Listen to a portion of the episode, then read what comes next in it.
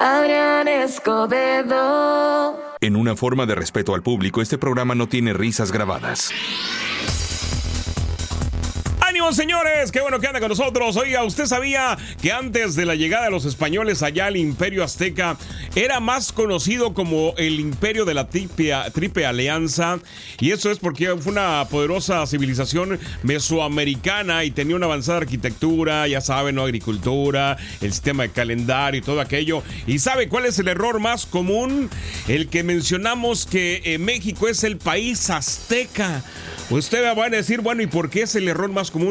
Los aztecas en realidad tuvieron la última parte, por así llamarlo, de lo que fue el imperio, ¿no? Anteriormente este, estaban otras este, tribus u otros, otras razas, por así decirlo, ¿no? Pero los aztecas eran invasores, así que a la hora que llegaron los españoles se de cuenta que les pagaron con la propia moneda, ¿no?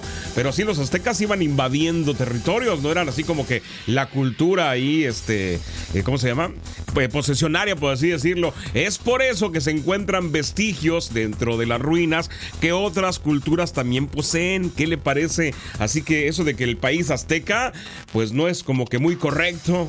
¿eh? Ah, ¿verdad? Esa no se la sabía, se lo he puesto.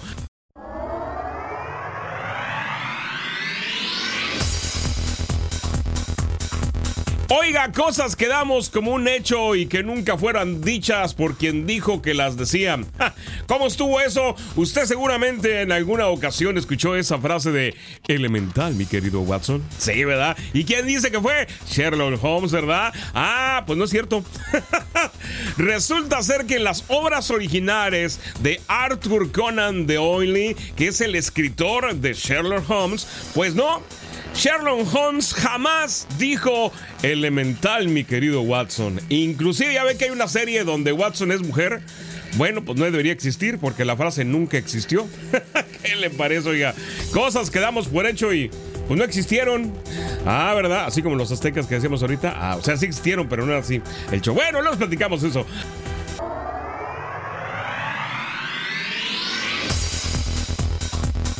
Avanzamos, señores, y resulta ser que sí, oígame, resulta ser que fabricaron un corazón biorrobótico que tiene como particularidad que palpita como un órgano vivo. ¿Qué le parece, oiga? Investigadores del Instituto Tecnológico de Massachusetts crearon este corazón biorrobótico que late igual que lo haría un corazón auténtico humano, ¿eh? El dispositivo fue elaborado con tejido cardíaco real y tecnología robótica blanda. Esta combinación permitió que el prototipo respondiera al mismo tiempo y que, bueno, se viera y latiera y hiciera la función que hace el órgano vivo. Ellen Roche, la líder de esta investigación, ahondó en las observaciones que ella y su equipo realizaron durante la producción de este corazón biorrobótico para que eh, usaron un corazón de cerdo principalmente para poder hacer este. ¿Qué le parece? y que bueno, próximamente están esperando, ya saben, los permisos para poderlo pues probar en un humano. ¿Qué tal, oiga? ¿Se acuerda del hombre nuclear que tenía un corazón así de, robot? Bueno, pues para allá vamos. ¿Qué le parece? Así anda la tecnología, oiga. Adrián Escobedo. Ahorita regresando vamos a platicarle precisamente de esto que decíamos ahí en el Facebook, en este mundo digital en que nuestras emociones se miden a través de emojis, a través de likes, a través de qué tan rápido nos responden en las redes sociales, nos hace sentir, nos hace sentir bien o mal. Ahorita le vamos a platicar si usted reaccionando a videos se puede considerar un influencer y déjala en eso de ser influencer. Bueno, ahorita se lo platico.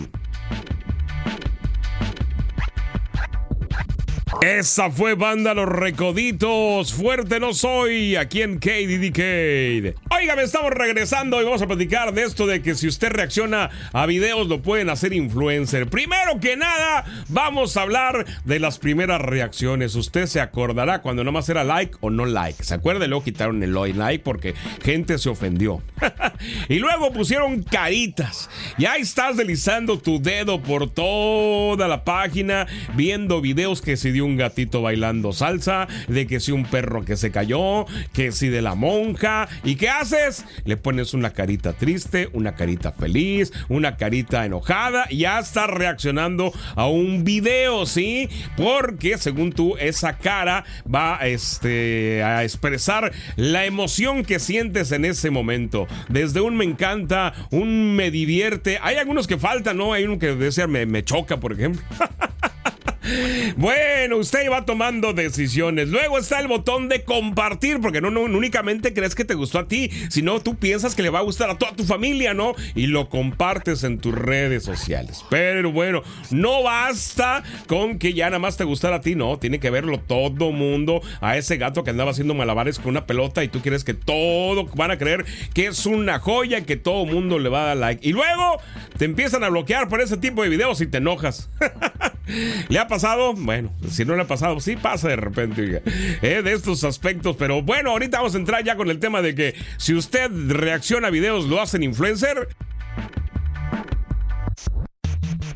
Regresamos, óigame, estamos platicando de esto de que si usted por reaccionar a videos lo hacen influencer o no lo hacen influencer.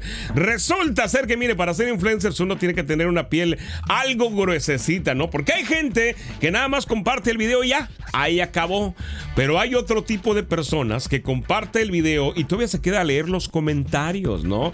Y lógicamente esta persona quiere ver comentarios como el de él, que le gustó este bebé que estaba haciendo ahí maniobra o que se chocó eh, con una puerta y quiere que todo el mundo le ponga que se ría hasta que aparece ese comentario malévolo que dice, ¿y eso qué?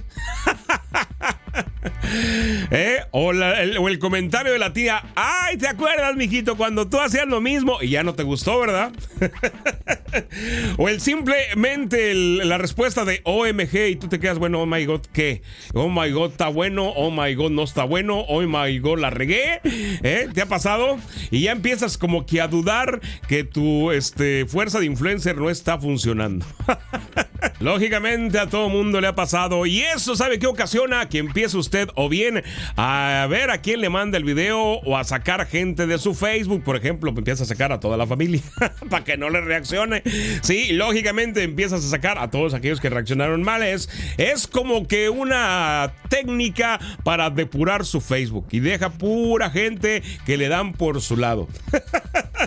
Óigame, ¿sabe de qué vamos a platicar más ahorita que regresemos? De los hashtags, los tagueos. ¿Le ha tocado? Bueno.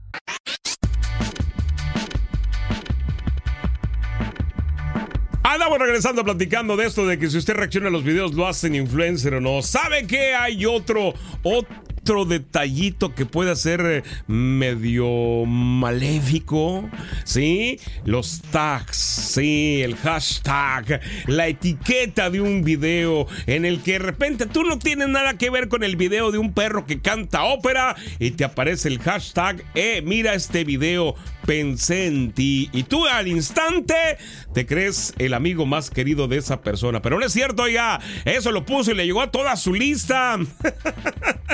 y usted ya está bien interesado a ver por qué me te quitaron este video. El video nada que ver contigo, pero ahí lo estás viendo, ¿no? Eh, ¿Cuántos videos así se ha visto? Que no tiene nada que ver ni con usted, ni con su vida, ni con nada, pero ahí está, como te etiquetaron, a ver por qué me etiquetaron, ¿no? Y ahí empieza a reaccionar a los videos. Óigame, fíjese, hablando de reaccionar ya tal cual a los videos, sabe que hay una, pues una celebridad, por así llamarlo, dentro de este género que se llama Cabene Lame. Es el nombre más popular de esto y sabe que él no dice ni una sola palabra en ningún video. Sí, ya lo ubicó. Esta persona Sí, morrito él, que nada más sale haciendo caras. Y es todo lo que hace, oiga. Y es famosísimo. y solo tiene 21 años. Y ahorita mire que empezó con cara de que yo no fui.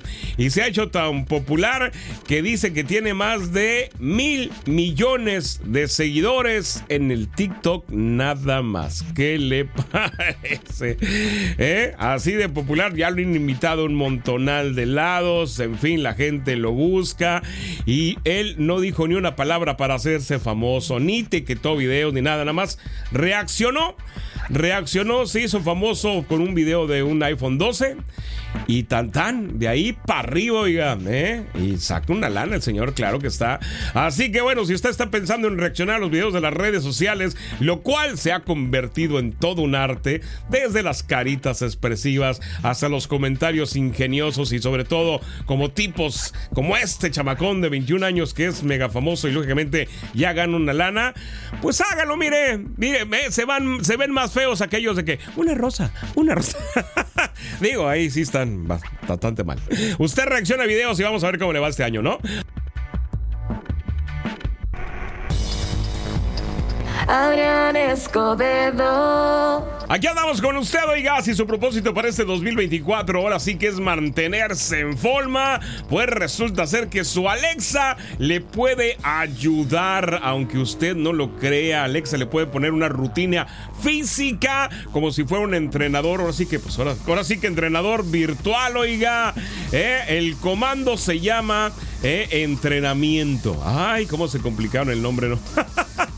Eh, bueno, es un comando que están ahí, este, ¿cómo se llama? Para motivarlo, oiga usted, y puede hacer su entrenador personal. Además de que puede, eh, puede pedirle que haga ejercicios individuales para enfocar una rutina en ciertas partes del cuerpo. También puede practicar desde el estiramiento, la relajación, ¿eh? Le puede nada más decir, Alexa, abre mi entrenador personal. Y con eso ya empieza ahí desde, vamos a calentar lógicamente le va a pedir algunos datos para iniciar los años y todo aquello y luego ya va a empezar su rutina. ¿Qué le parece, oiga? ¿Ya lo probó? Vaya, pruébalo.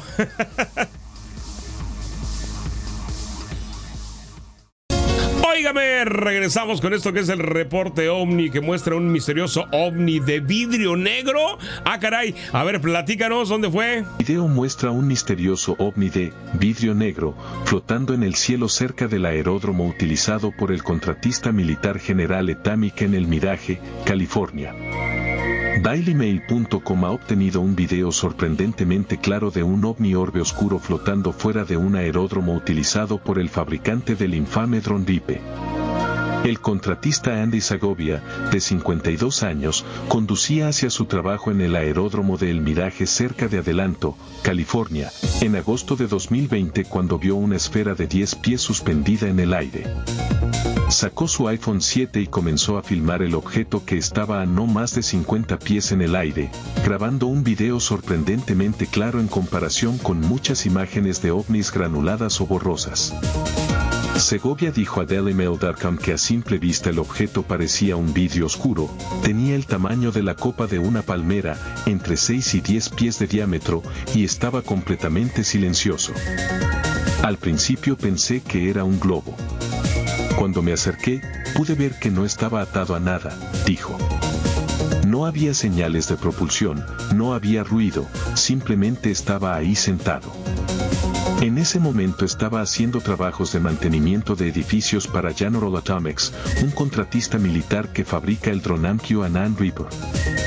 Después de filmar el video de 90 segundos del objeto estacionario, dijo que tuvo que entrar a un edificio para tomar algunas medidas y salió menos de un minuto después para descubrir que había desaparecido.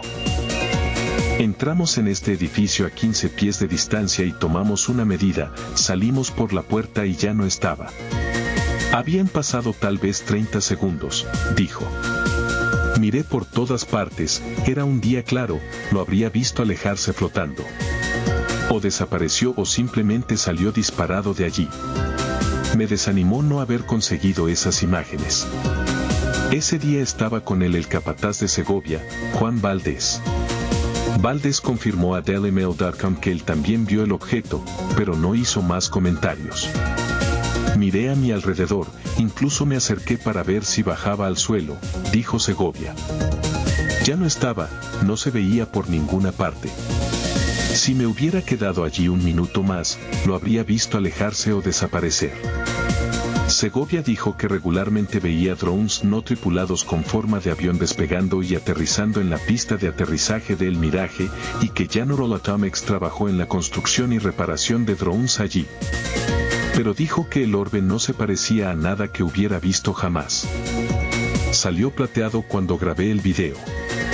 pero era una bola teñida de negro. Emitía una especie de calor o algo así, una especie de onda que no podía ver dentro de la pelota. Adrián Escobedo. Avanzamos, señores. Qué bueno que anda con nosotros. Oígame, fíjese que desde tiempos inmemorables la dinámica entre hermanos siempre ha sido un toma y daca. Ahorita te quiero, al rato no. Ahorita te extraño, luego no te quiero ver. Ahorita siento que me robas el amor de mis papás. Al rato siento que sí los puedo compartir. En fin, en fin, debido a todo esto se realizó un estudio entre alumnos de secundaria, tanto aquí en Estados Unidos como en China, el cual surgió eh, de ver que los los eh, hermanos adolescentes sienten menos eh, felicidad que los que tienen únicamente un hermano o sin hermanos, ¿verdad? Eh, dicen que la cantidad de hermanos puede afectar la felicidad y no solo eso, sino la salud mental. Esta investigación fue liderada por Doug Downey, característico catedrático de la sociología de la Universidad Estatal de Ohio, y analizó a más de 18 mil alumnos de grado en un promedio de 14 años de edad. Los resultados indicaron que los adolescentes de familias numerosas experimentan una salud mental ligeramente más baja en comparación a aquellos de familias pequeñas. Dicen que el impacto negativo es más eh, pronunciado en familias con varios hijos nacidos seguiditos, ¿sí? Aquellos que se llevan uno o dos años y que son más de tres hermanos, que los que tienen hermanos más separados, igual número de hermanos, o bien de los que tienen hermanos también más separados, pero que son uno o dos. Esto dice que ellos perciben que tienen menos atención y recurso de parte de los padres, afectando su salud mental. ¿Qué le parece? Oiga, ¿usted ha sentido algo así cuando era chamaco? ¿Sentía eso?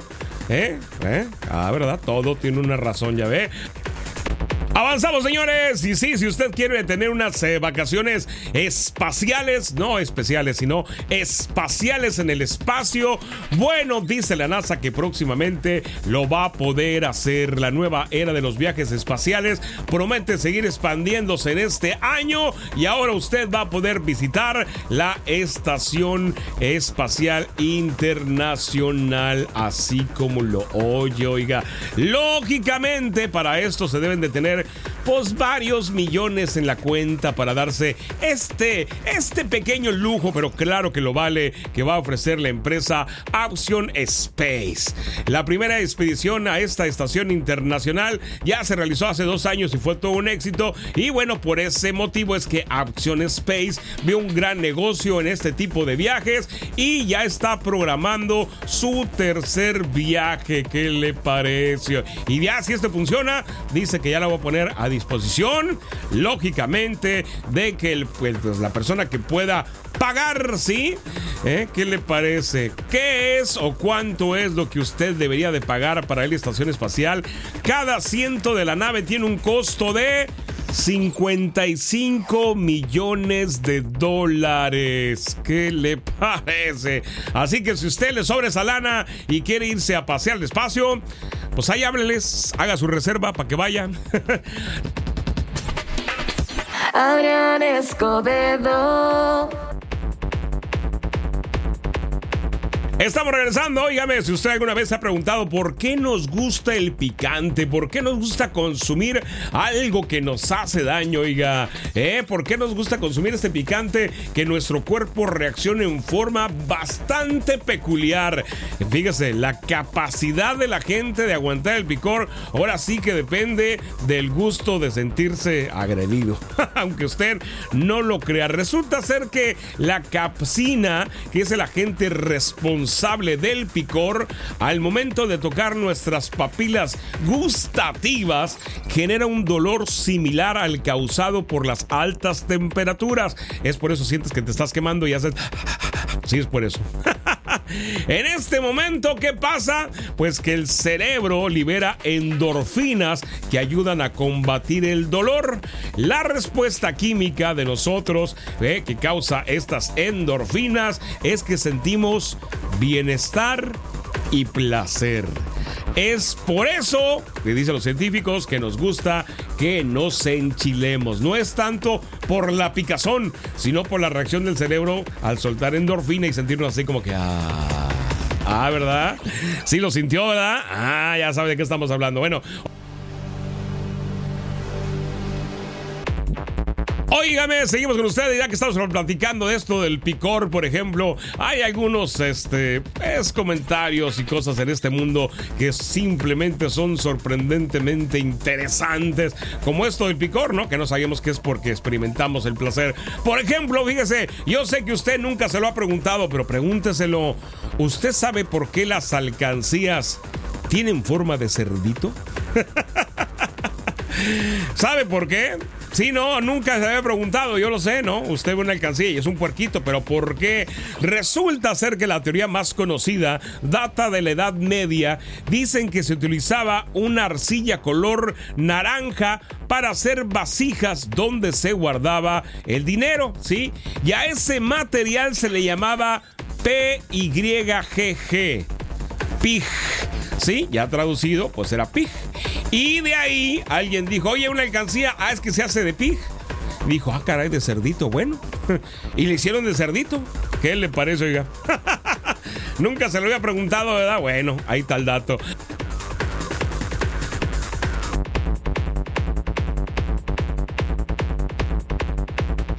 Con ustedes, seguramente usted ha escuchado últimamente esto de las nanopartículas de plástico en lo que es el agua embotellada. Bueno, un reciente estudio arrojó luz sobre este, pues este, pues mire, era un rumor ah, como que era cierto, como que no era cierto y que bueno, resulta ser que sí, hay presencia de cientos de miles de nanopartículas de plástico en el agua embotellada. Obrigada.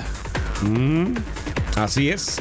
Esto lógicamente ha despertado inquietudes sobre los efectos en la salud humana. Este hallazgo respaldado por una investigación del laboratorio de Consumer Reports que encontró microplásticos en la mayoría de los alimentos analizados y sugirió que los plásticos podrían haberse infiltrado en la cadena alimenticia al nivel más alto que, bueno, que lo que ellos habían imaginado. Y bueno, el checar las botellas de agua embotellada resulta ser que es donde hay más nanopartículas.